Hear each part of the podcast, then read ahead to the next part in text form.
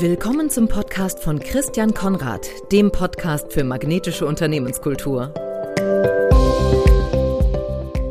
Herzlich willkommen zu einer weiteren Folge des Podcasts für magnetische Unternehmenskultur. Mein Name ist Christian Konrad und ich habe heute zu Gast einen, eine Frau, die sich als Joyologist bezeichnet.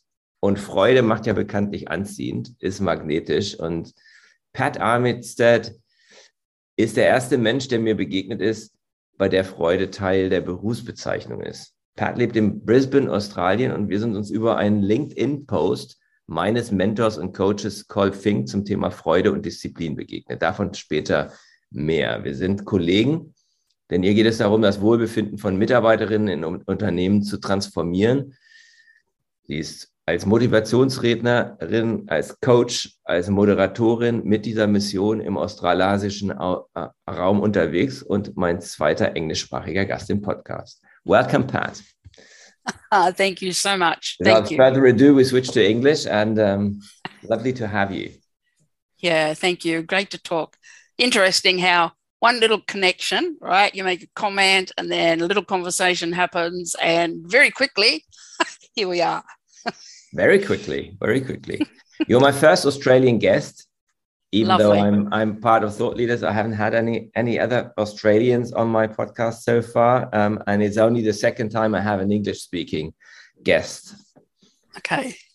So it's a special. It's a special awesome. one. How does one become a joyologist? I love that. I love that. Um, that job title. Yes. um, well, at the outset, let me say I didn't learn about joy by studying joy. I learned mm-hmm. about joy through my experiences of shame, grief, and embarrassment. Mm-hmm. 20 years ago, I had a series of losses. Lost my, I had cancer. Uh, I lost my first child. Um, I um, lost my home and my business, relocated to another country, New Zealand, owing 80,000, uh, which I repaid in two years. Pretty proud of that. And wow. um, when I arrived there, I had 10 car accidents in the first 18 months. Now, none of them my fault, honestly. Mm-hmm. um, but certainly a bit of crash karma happening there. And then um, my partner of 20 years left with another woman. And, and that was the straw that broke the camel's back, as they say. Um, yes, can imagine. I, yeah, I was I was shattered. Um, I disintegrated. My doctor wanted to medicate me, and I said to her, "No, help me deal with my grief."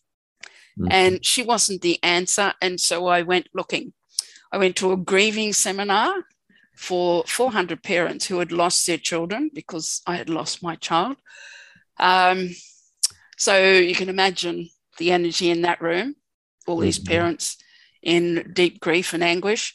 And then about three hours later, I was talking to a magician in South Australia. Okay. And in the conversation with him, he was inviting me to bring laughter yoga to, to New Zealand. And um, he had me laughing my head off. And I just marveled. It's like, gosh, just a few hours ago, I was sitting in that awful space of grief and anguish. And here I am now, and this man's not telling me any jokes, um, but I'm laughing my head off. And then there was just a little lull in the conversation. And the thought came, oh my God, we've got radiology, pathology, hematology, but no joyology. I'm going to be a joyologist. And so there the seed was born. Um, I had no idea what I was going to do with that. Uh, I knew if I was going to do something with it, I needed some solid help. So I approached Mike Hutchison, who was the MD of Saatchi and Saatchi Auckland, asked okay. him to be my mentor wow. and to help help me source funding. And he said yes and yes.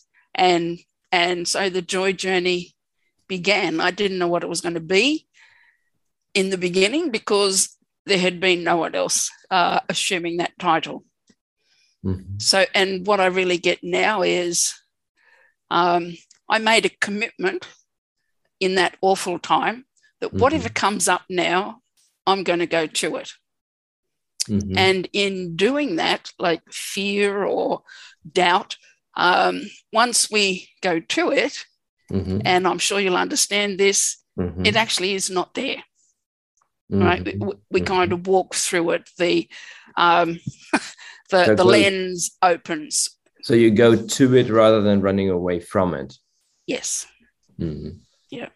So, and what that helped me then discover is paradox and synchronicity side by side, and Mhm. challenge and support side by Mhm. side. So I just became very present to my life. I think is probably the most significant thing there. I think I, I, I love your story because uh, you know it, it it it tells us also that grief and joy are probably side by side, um, um, and they're just part of life. I what I what I feel is is that people and myself quite often um, we don't have joy. Um, No. we don't have joy or we don't experience joy. It's almost like it's embarrassing to be joyful. Sometimes Yes. you feel that that people people think, oh, why is that person smiling or why is that person so so happy and joyful? It's it's almost unusual. I'm not sure about you know what it's like Yep. in Australia. I, I felt I felt a little bit more lightness when I went to Australia than than than over here. You know, we Germans or Germanic speaking people, we sometimes Yep. have a little bit of a heaviness about about us and um, a focus on the negative um, a little more um, than than you seem to have down under.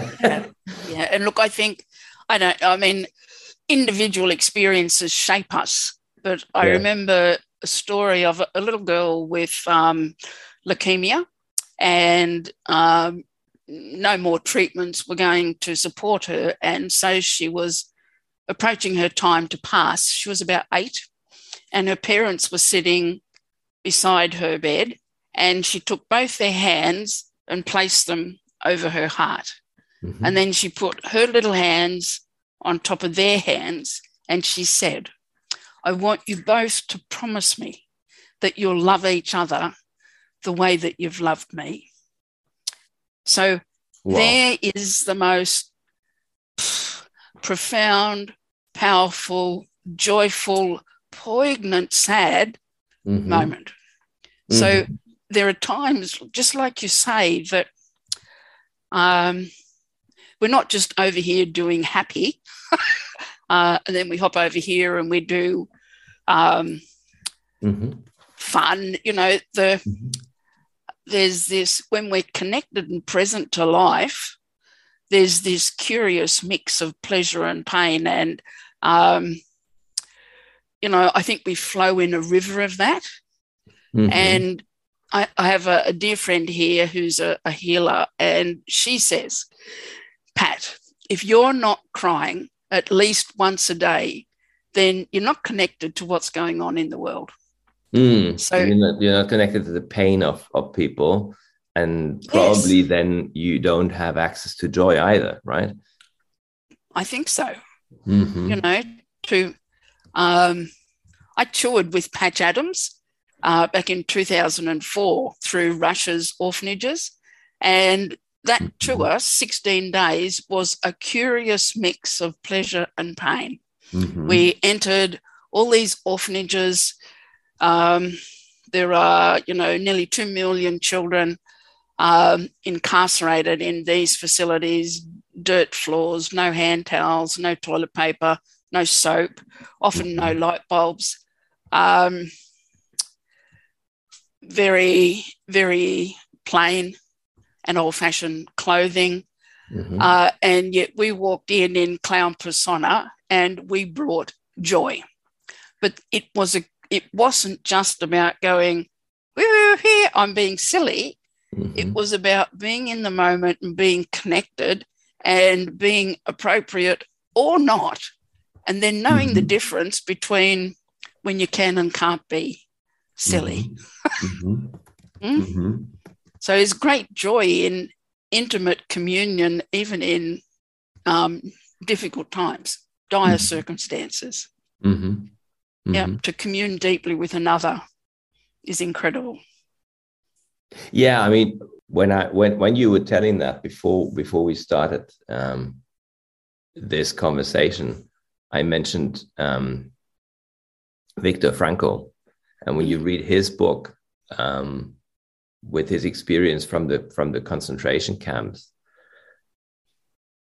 there is a lot of joy in there as well, which is so surprising um, because yes, he had these moments of connection with some yeah. of yeah of some of the people that that that he was sharing his destiny with um, and he even had moments of connection with his tormentors. So yes. it's it's um it's interesting. Um and it's it's so it seems sometimes when we when we live you know in the western world we often live almost like detached from grief and pain. And we think that we need to we need to separate ourselves from from that which i think is the reason is often fear of of of, of facing reality um, of facing the, the the as you said the paradox of of joy and grief or the paradox of pain and pain and laughter um, or pain yeah. and peace, yeah. um, which is what you described from your own experience that that, that they're really connected, and mm. we miss out on life in a sense. Yeah, I had um, in those years following 2000 when all of those things happened.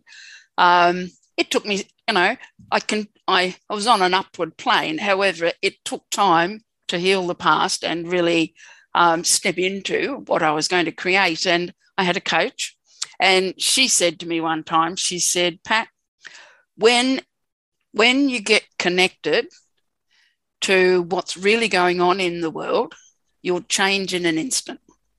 Mm-hmm. And I remember that all the time. It's like mm-hmm. it's in the disconnect that we look around and we wonder why we're not getting anywhere. We look around and we wonder why isn't anything happening. We look around and we wonder why me. um, mm-hmm.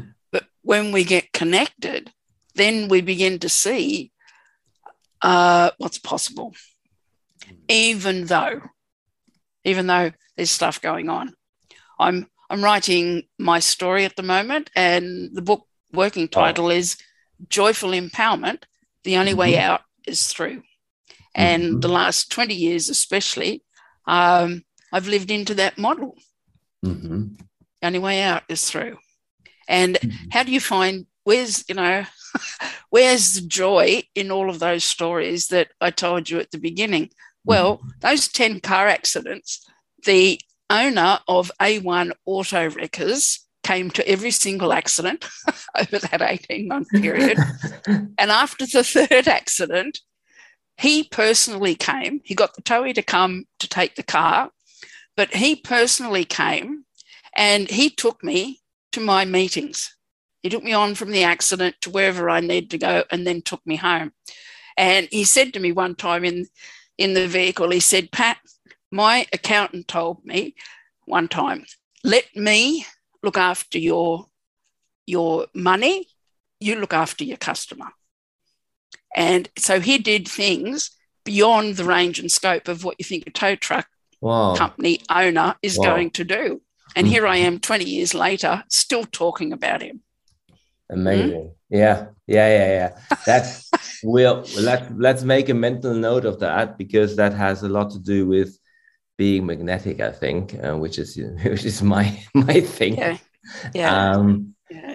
I would like to go back a little bit how how we connected, and it's only this week that we connected. Um, yes. We haven't yeah. known each other. Uh, you commented on a post by by my mentor Col Col Fink, yes. Yes. who quoted something I said in our co- coaching conversation. So yep. I I didn't really think about it so much. Um, um, it was about the relationship between discipline and joy, and it's something that I've been and am personally struggling with my background is one where discipline had clear priority over joy. And only a few weeks ago, I, I kind of realized that because I was I was having a session with a very good friend, um, and we were kind of coaching each other a little bit. Um, and and he and I was saying, yeah, I, I have to do more sales. I have to do more sales. I'm not disciplined in sales. And he said, okay, let's let's explore that. And um, and he told me to to just take a piece of flip chart paper and write down a timeline and tell me about my life. Tell him about my life. Um, so um, we spoke about my life and um, where I came from, and I had I'd always had the um, the perception that my childhood was a happy one. Hmm. And he said, "Oh, when I look at that, what you're telling there about your childhood and gr- you growing up, it's pretty dire and dark and joyless place, isn't it?" I said, "Oh, wow, interesting that you say that. You know, but you might have a point because there wasn't very much laughter and it was very serious. And um, I later, after over the last two weeks, I was thinking about it, and I, I, found quite a few examples where that was true. You know, discipline was always more important than joy. When I learned the piano, it was all about like learning Latin basically for 10 years. Um, even though Latin can be joyful as well, I know, but um, it, but but it was more like you know, it was work rather than and I have I, I, I didn't establish a connection to music. Um, it was more like yeah, it was a job to be done, um, which is after when when I left home, I stopped playing the piano, you know, because it wasn't a joyful experience, such a sad thing. Wow. So that's when I started to explore that. When so so I told that to, to Colin and said, "Oh, let's explore that. Let's, let's look look into this a little bit." Um, the the the relationship between discipline and joy um, and I just said it's hard to create sustainable. My experience is hard to create sustainable joy without discipline. And he said, why don't you flip it?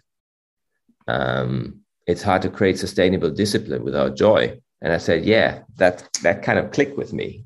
it is actually, you know, I have this inner resistance to, to, to being continuously disciplined, maybe because of my my my childhood or upbringing experience, I never really managed to, to be disciplined over a longer period of time because, because I have this, I see this as a dichotomy rather than a balance or as two things that belong together in a sense. Um, so, my question to you is what's your take on the relationship between discipline and joy?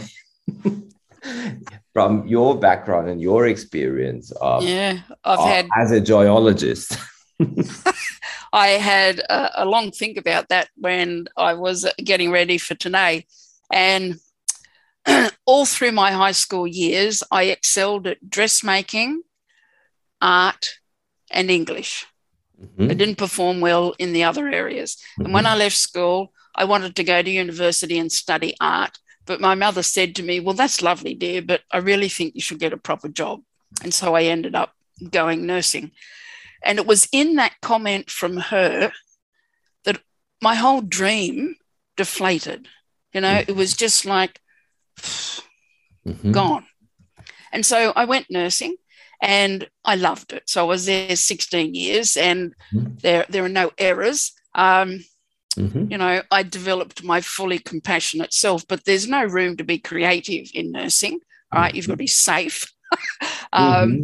So you can't mm-hmm. explore, oh, I wonder what will happen if we put this organ here. um, how would that work? Um, you know, you can't you can't break those boundaries and the rules and the confines. And when I look back now, I could not work in that environment again. Mm-hmm. The way in which I was uh, discipline and controlled, um, obeying the rules. And I see that I see why. I know why. Um, however, after I left nursing, I burnt out after 16 years, and I went on a five-year working holiday around Australia. And I didn't. I wasn't too concerned about what I did, only that we would have a, um, a joyful experience. So my son was five through to 12, um, or seven through to 12.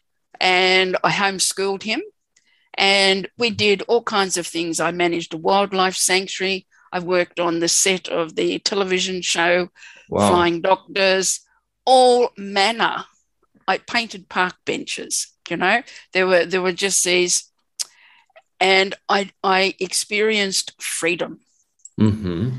So when I came back from there, there was no way I, could go back into nursing and experience the constraints. I ended up with my own advertising company and created television commercials and wow. freelanced for the news.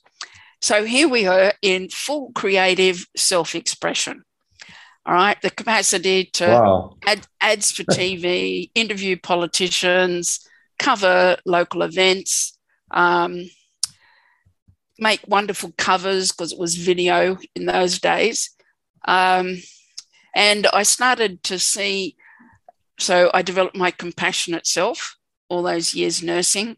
Mm-hmm. Now I'm finding that full self expression that I was seeking all my life Mm. All right. But constrained because I was over here conforming in a role where I needed to.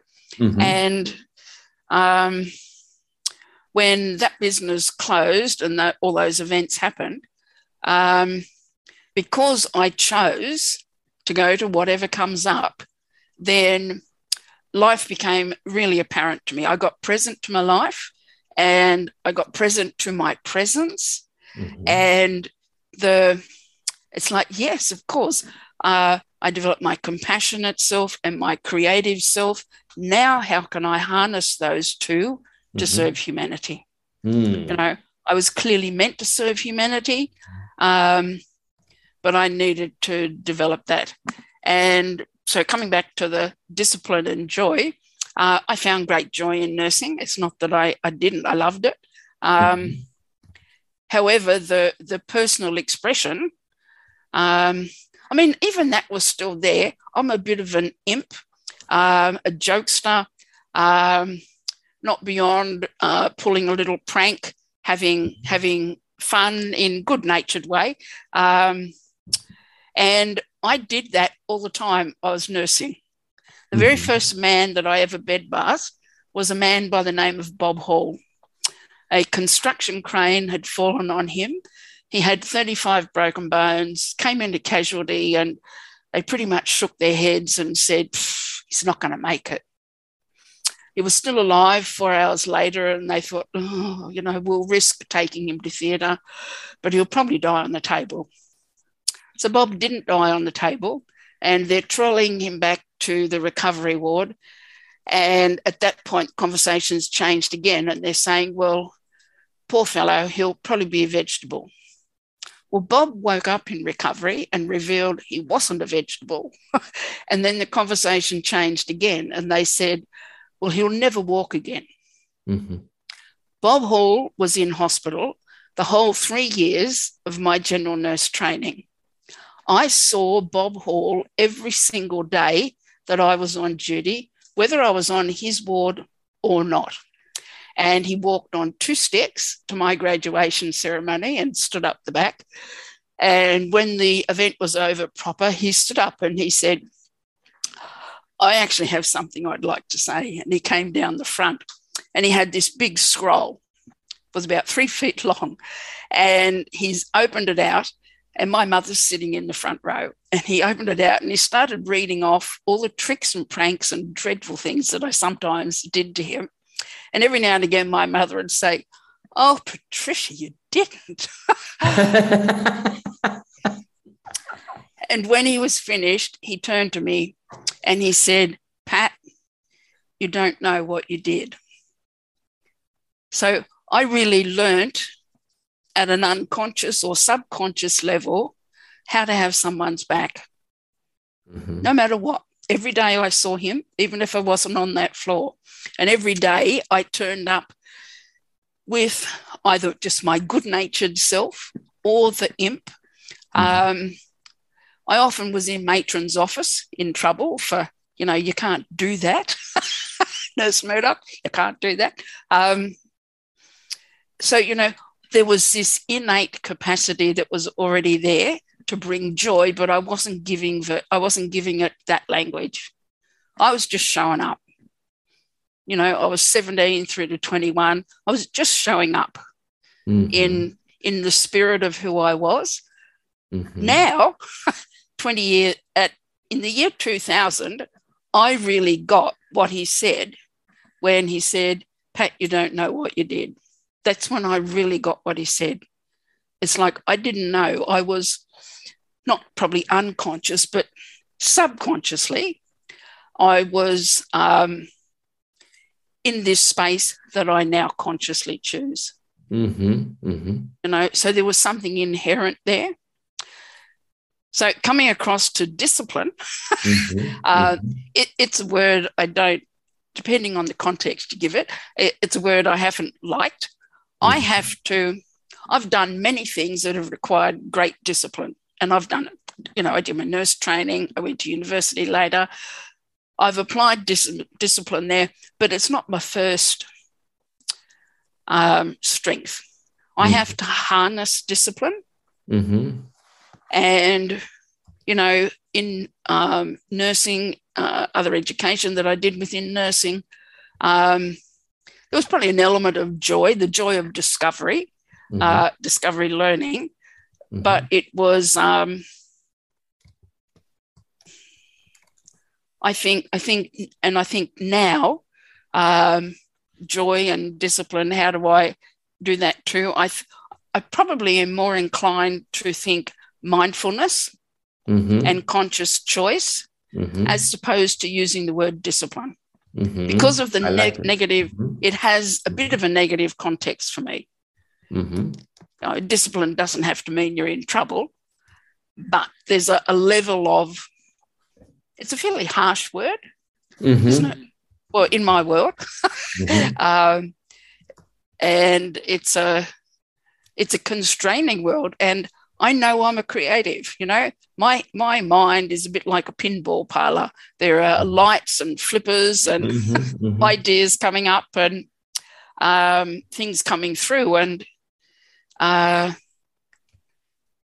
I have to work consciously to harness that mm-hmm. in order to achieve. So so I think we all need the combination, mm. and my ex, the woman that my ex left with those 20 years ago, she worked for a company called Landmark. And Landmark, uh, one of them, I don't know if you've heard of that training. Um, that one of the things they say in Landmark is you get to choose. Right? Mm-hmm. They talk about being able to choose. Mm-hmm. And um, the I, I think the thing now is I choose joy. Mm-hmm. And it's not hard for me to do that because there's some inherent, innate capacity. Mm-hmm. Um, and it's all to do with service. Mm-hmm. You know, all those years nursing, um, I lo- you know, I did, I loved it.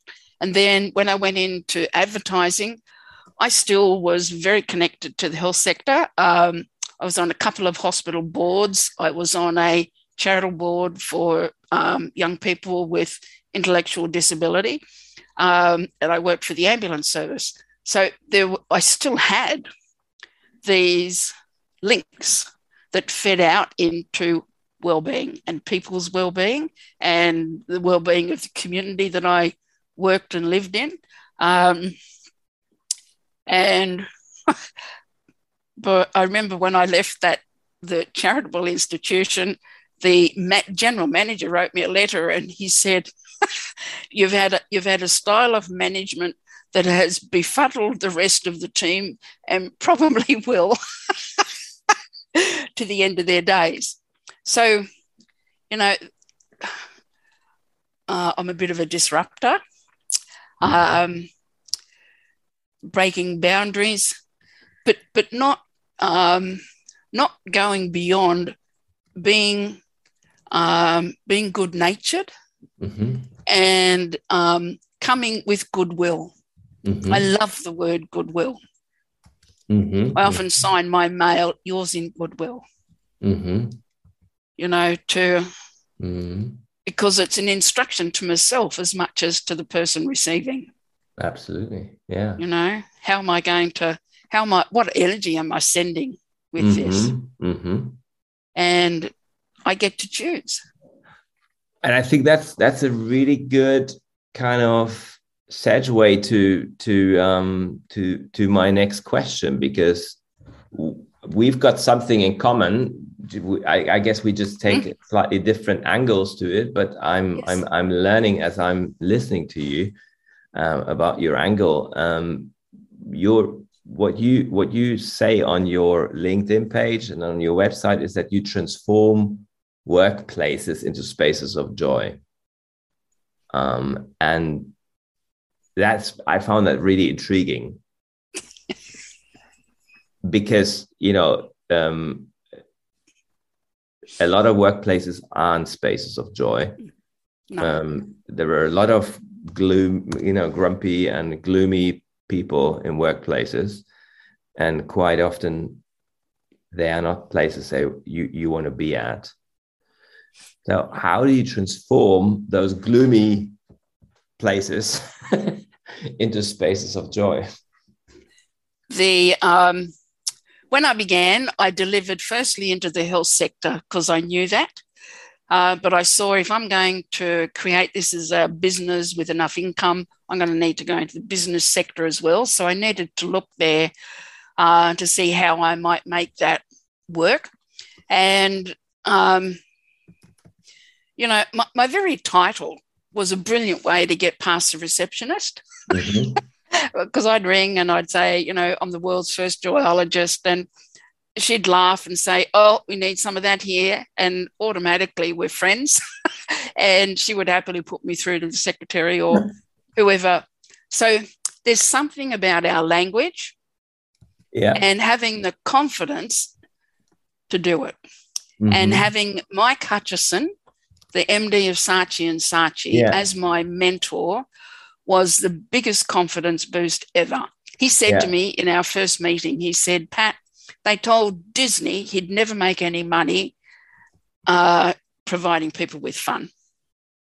Mhm. Look what Disney's done. So, um, so bringing fun into the workplace. The first six years were really tough. I was in New Zealand then. Um, businesses were so not ready to have a joyologist come into the business. You're kidding me. Mhm. Um, so it was hard work. But, but what I did was I just showed up. I talked Mhm. to, in that first couple of years, I talked to people with chronic fatigue, arthritis, MS, all Mhm. the painful, debilitating conditions. Mhm. Um, now, all of those people had family and had people in business, and it just grew like topsy from that. It's like, oh, you need to have the joyologist come and talk to your team, you know? Mhm. So I began supporting managers in their teams to lighten up, you know? Um, I, at, I've given over a thousand keynotes at conferences, and every single one I've said, I've never met a business yet who has a plan for how they're going to catch people doing something right. They've all got 360 degree feedback, and here's where you're not performing. You know, until I, I know because that is one of my key phrases. I learned it from my boss at Kellogg's. He was going around catching people doing things right. And he Really? really made such a difference um, because we were a culture which, you know, you were just trying to look for mistakes. And he Yeah. just he just turned it completely on its head, and it was uh, uh, one of the most transformative experiences. And I, I just love that expression. I love it that you use the same expression um, that I learned from him.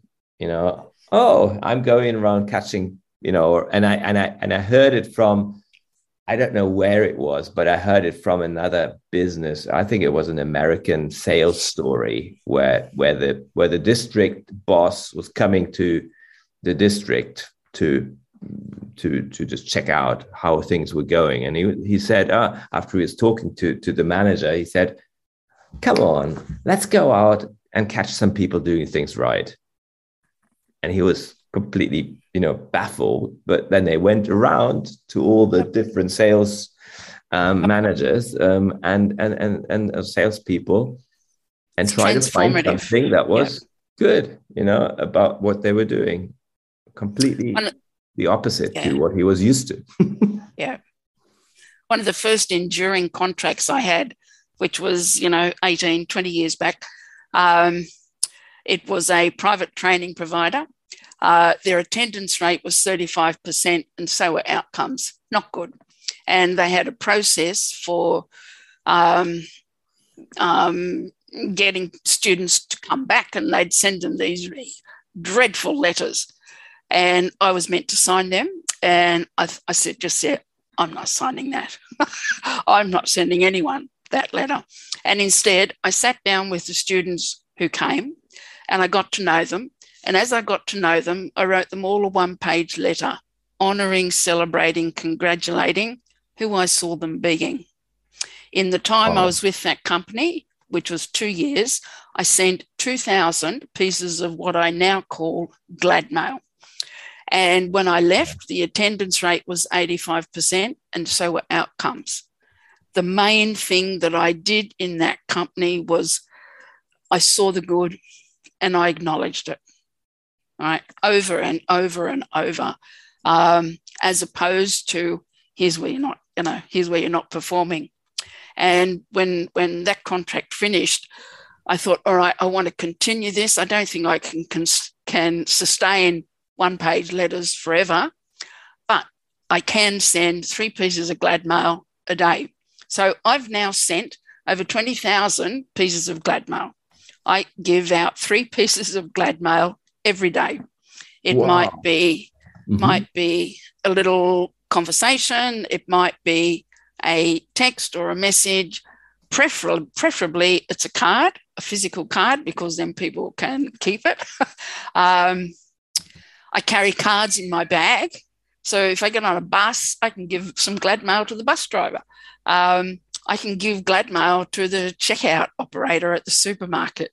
Um, and and wow. when you when we're that present to life, it's it's like a trail. Um, mm-hmm. we're, we're, leaving this trail. I had a company ring me um, just before Christmas last last year, and she said, "Oh, Pat, I've been looking for you for ages." She said, "Remember that bucket and spade you gave me at the conference in 2002?" And I'm like, "Yep." she said, "I need you to know I've still got it." And I keep little jokes and cartoons in there. And um, I gave her that bucket and spade publicly in front of the audience at the conference, and I said, I want to thank you for letting me come and play in your sandpit. And she remembered mm? the longevity of melding humor, creative capacity, and, you know, using language to forge the connection. And I honored her publicly. You know, wow. first thing I did was mm-hmm. say, You've been amazing to work with. Thank you for making everything so smooth for me to come and land on this stage. Here's a little thank you. And of course, the audience loved it, thought it was hilarious. Um, and I've got the audience then too. You know, they're thinking, this woman's amazing. Bucket and spade. How fun is that? Um, and then and then being able to meld that with the um, the more serious content that you want to portray.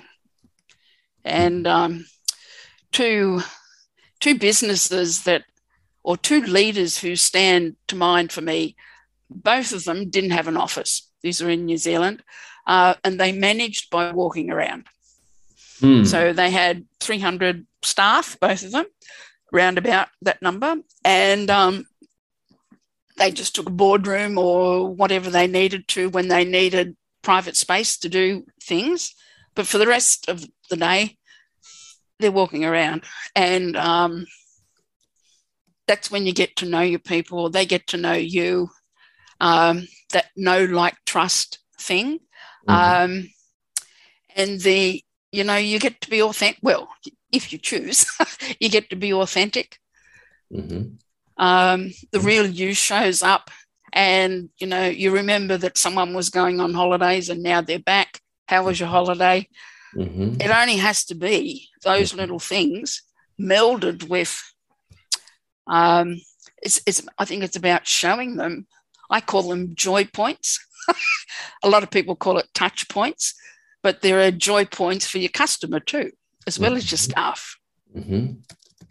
To Mhm. um, rather than just be good morning, um, we can be bringing so much more to that. And um, when you do, um, pe- your your pe- people have a different experience. Mm-hmm. Absolutely. They experience you as, um, wow, didn't expect that. That's the boss, you know. Um, and you know the. I love the word commitment. Um, so when you're committed to a certain outcome, and you be your word on that, then extraordinary things happen too. So supporting them to um, I use the four agreements um, a lot. okay. I I built in New Zealand with a group of artists. We raised five hundred and fifty thousand dollars. We bought an old KFC building for one dollar from council. We oversaw the refurbishment of that building to become a pristine art gallery that's self-sustaining to this day. That's about eight or nine years now, and we we used just one agreement, and that was be your word. mm-hmm. You said you were coming to the meeting. Don't care what happens, be at the meeting. Mm-hmm. And if you're your word beyond your default, um, oh, you know, how did how did we get that thing for a dollar? you just got to ask. Mm-hmm. They could have said no, but they said yes. um, and there we are. That's You know? amazing. That's really cool. That's really cool. I mean, you've answered lots of my questions that I had lined up with with with the way you were telling uh, t- uh, telling those stories. Um, um, I was going to ask, what's the one behavior by leaders in an organization that has the most impact, significant impact on joy? And it must be catching people doing things right and sending glad mails or gi- Yeah. you know giving out, walking around, doing exactly your that, word. Be spreading, spreading joy. Yeah. Yeah. Um, One of I worked with a, a big company just recently. They have 26,000 staff. This is here in Australia and just pre COVID. Um, and I worked with 450 of their leaders developing a mental health in the workplace program. mhm. And their, their catch cry is if you see it, own it. So Mhm. I worked with them for about 15 months and day after day after day, uh, repeatedly saw how those 450 men lived into that catch cry. Mhm. If something occurs and Mhm. it's in your vision, then it's yours to sort. Right? That has that, had all those men present to their life Mhm. and present to those around them Mhm. um, and you know what I saw occur over over time with them was this willingness. They're mostly men, willingness to be, allow vulnerability, like to Mhm. share really vulnerably. Uh, one man at the end of the day stood up and he said, "Pat, I need you to know." He said, "I'm going home tonight to be present to my wife." He said, I didn't know until today, but my wife suffers with anxiety, and he was nearly in tears now. He said, and I didn't know. His peers in the room, about 20 other men, stood up and they gave him a standing ovation, uh, and it just went on and on. And I thought, oh, I'm in heaven. I'm in Mm. heaven that this has been created. And how was it created? Um, I've got really good at creating a high trust environment. Developed mm-hmm. back in the day when I was nursing um, and brought forward to now, mm-hmm. and to be able to use language, gesture. Um, I always set the table, often I'm presenting in a boardroom setting. Um, I have a saying how we set the table now will govern how others will eat. Okay. So, setting the table in a certain way with a certain structure that I'm going to use and feed into governs how the day is going to unroll. Mm. So, it's like a, a metaphor. Mm-hmm. Um, I need to do a pink sheet on that one. Absolutely. um, a metaphor for for for what's going to roll out. And that for me, there's no there's no intersection anymore between business and life. Mm-hmm. 20 years ago, there would have been, you know, you leave your problems at the door, you're at work now. Mm-hmm. So now, if we're not connected to what's going on really with our people, mm-hmm. then um, the business is not going to succeed anywhere near the way it might mm-hmm. when when people know um, know how much you will invest in them. Like this company, it's called Programmed. The degree to which they invest in keeping their people safe is remarkable. Mm-hmm. I've I've not seen anything like it. What's the company? And called? programmed. Programmed. Yes. Mm-hmm. Um, during one of the presentations, one of the board members actually who was there, he said, "Excuse me, Pat, I just need to attend to something," and um, a couple of the others were looking out the window to see where he went, and he went and intervened with someone across the road up on a parapet cleaning a glass overhang mm-hmm. um, with no safety equipment on and uh, a lot of other safety measures um, not in place. I didn't realize this until it was explained. And when he returned about half an hour later, he said, uh, My apologies. He said, Can I tell you what I was doing? I said, Please. And he said, I said, Were they your people? And he said, No. And I'm like, Right. he left here to go and intervene in someone else's business because he could see that's not safe. I'm not going to stand here. It's my, I see it. So it's for me to own it. And so mm-hmm. off he mm-hmm. went and he said, and I'm not done. He said, when, um, when the day is finished, I'll ring the owner of the building. I'll find out who the contractors were and I'll talk to their boss so that they can just tie up. And he wasn't being vindictive or anything. It's like he just wanted to be able to tie up how you can support your people to be safe. Mm-hmm. Wow. Yes. wow. I could listen to you for hours. Um, it's so you you're so full of beautiful stories, um, and I find that very magnetic. To be honest, I find it very yes. attractive. Um, that's my metaphor is is is is the magnets, um, and and you've been telling lots of examples of of what's magnetic. I think owning, seeing it and owning it is very magnetic. This kind of yes ultimate ownership.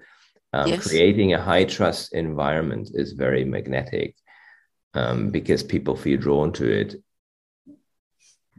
Joy, joy mail, um, and and and catching people doing things right is extremely magnetic because it creates a, an environment where people feel appreciated and seen. Um, being present is very magnetic. Mm, if you if you think of this term magnetic corporate culture, um, when you heard that, what was your first thought or your first association? I think for myself personally, uh, I entered the corporate world probably say 18 years ago and it certainly would have been absent mm-hmm. in those in those early days. Mm-hmm. Uh, I didn't see a proliferation of anything like that. But then pockets started to appear, and as as they did, I started to see um, the shifts and changes. Mm-hmm. Um, and a lot of that was around languaging.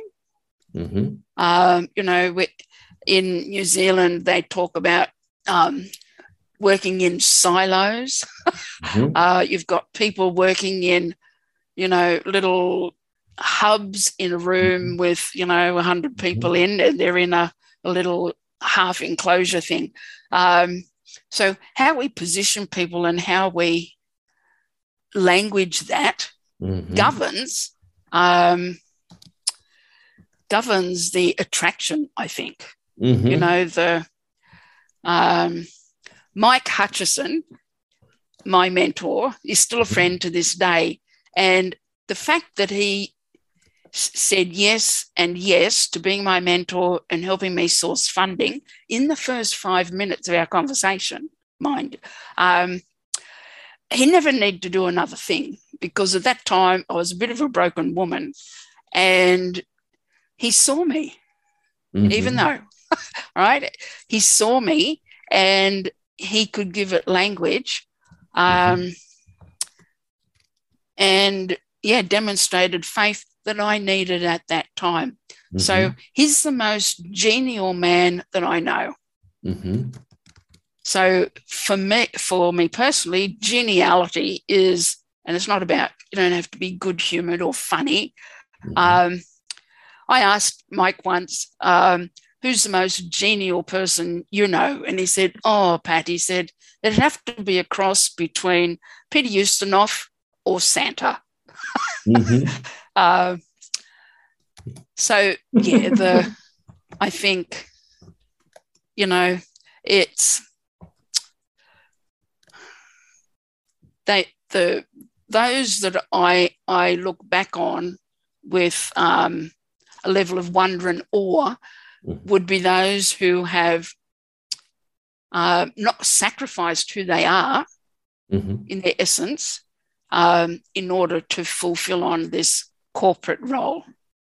Um, there's this um, humane, mm-hmm. human, human and humane expression Mm-hmm.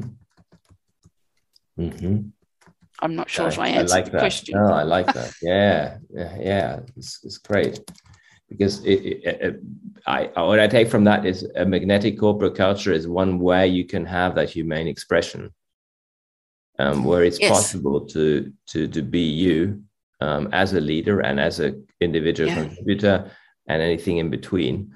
Um, where yeah where people can be themselves maybe yeah um, and that is acknowledged and joyfully acknowledged um, yeah i think that's your example of the transformation that you that you helped helped to create in that company within the two years where you where you wrote the love wrote, yes. the love mails you know? and the and the, the the one page notes um, to all the people and where, where attendance rates jumped from 30 to 85%. Um, I think that's magnetic. What makes you magnetic, Pat? Um, what do people tell you? What's the feedback you get? I, I, think I think the biggest thing is creative expression, my creativity. Mm-hmm. Mm-hmm. Um, I've used I've never been afraid to take lots of props along to presentations, and I've been pretty daring do about what those props are. Um, and in you know they're they're used to make to provide a, a, bold visual to give heart and meaning to what I'm going to talk about. Mm-hmm. Um, I have a body painted um, woman that I use sometimes to close a keynote, and she wears these three meter monarch butterfly wings, which I made. Um, mm-hmm. And she closes by coming from the back of the room, wrapped in the wings, and then reveals her gorgeous near naked form and dances to You Are the Wind Beneath My Wings. Wow. So, you know, the um, having the courage to be fully expressed. I gave I gave a talk to mm-hmm a fertility association, mm-hmm. uh, people who can't conceive but mm-hmm. want to. And I, I knew a beautiful singer in New Zealand, and I had her come Mhm. and close, and she sang. Uh, it still nearly brings me to tears. She sang that gorgeous um, it's a Christmas song, really, when a child is born. Mm-hmm. Right. Wow. So having the courage to touch people, I have the courage to touch, to use my creativity to touch people and take them on a roller coaster Mhm. Mhm. um, without leaving them in a, you'll be very careful not to leave people in a, a in a hole. Mhm. Um, Mhm. you know, if you take them down, you need to bring them back up. Yeah. But yes, I've had the courage to do that over the years, and Mhm. um, I think that that's the distinctive thing to um, um, I've harnessed this, you know, head and I've harnessed my head and my heart to be fully creative, Beautiful. Beautiful. To tap into that capacity. And, and I think now moving ahead, um, like even as we've connected today, we have a shared responsibility Mhm. with right? But it's like i saw you on linkedin right? Something went ping. Mhm. um, and so um, that's like a synchronous moment right? And it's like It when the yeah, lights go on right we, we were both resonating in the same space yeah Mhm. and so I comment and we end up having a conversation. So um, we've got to foster those connections uh, Mhm. because moving forward, we, we can no longer do it alone and separate. Mhm. We have to co create and we Mhm. have to collaborate in Mhm. ways that we've never done before. And we don't always know how, Mhm. but set, set out with the intention and it'll, the way will come. Beautiful. I only have four more questions, which are the same questions for everyone that I have on the show. Um, and it's it's got to do with the four dimensions of, of magnetic culture, which are which are purpose, relationship, energy, and focus. So would you like to share your personal po- purpose or vision or your personal why with us? Yeah. Um, I didn't know it at the very beginning, but I think I'm here to bring joy. Mhm. Um, I, you know, I wasn't consciously aware of that at the outset, but now I am.